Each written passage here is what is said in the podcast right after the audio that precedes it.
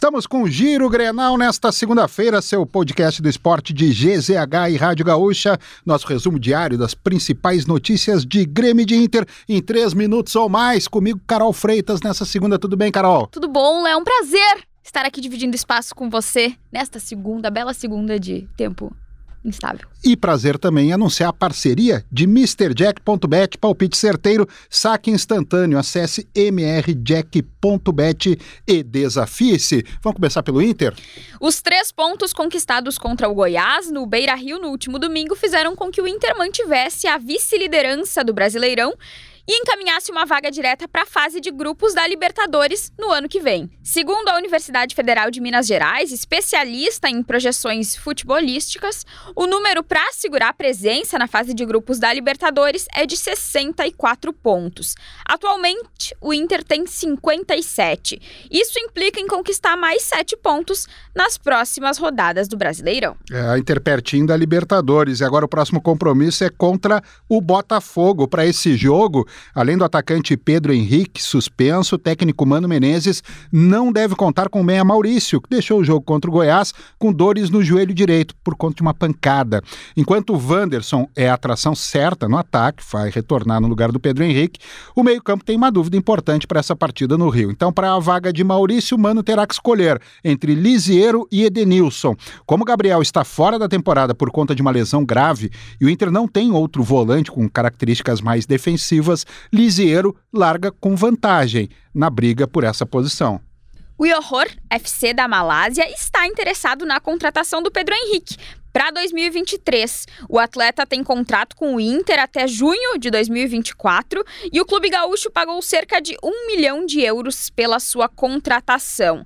Para o mercado nacional, ficou estabelecido que a multa rescisória é proporcional ao salário, de cerca de 300 mil reais. Vamos falar de Grêmio agora? Caso tivesse vencido Londrina na última rodada, o time de Renato Portaluppi teria chances de garantir o acesso para a Série A já no próximo final de semana contra o Bahia na Arena.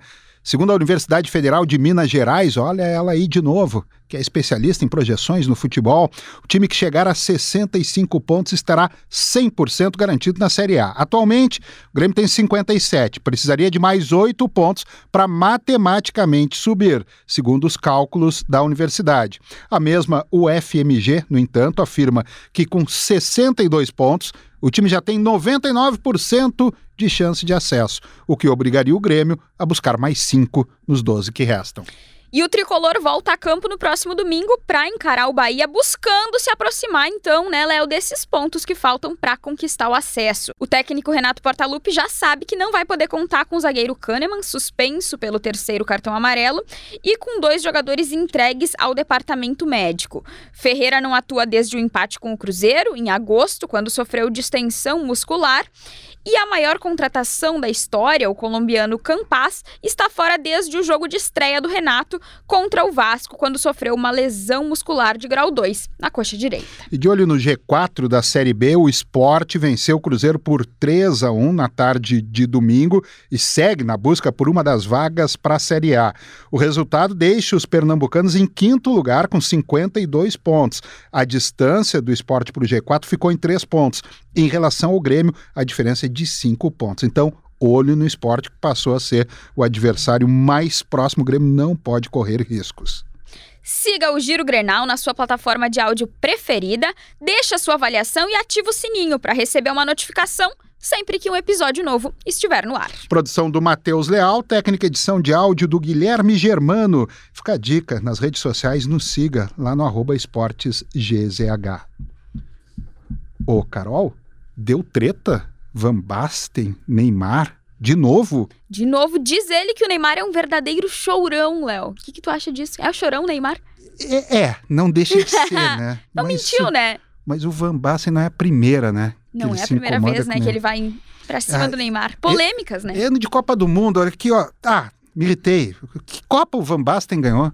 Ah, não, não, melhor não dizer isso que o Neymar também não ganhou nenhum. Ah, mas o Brasil é penta, a Holanda não tem nenhum.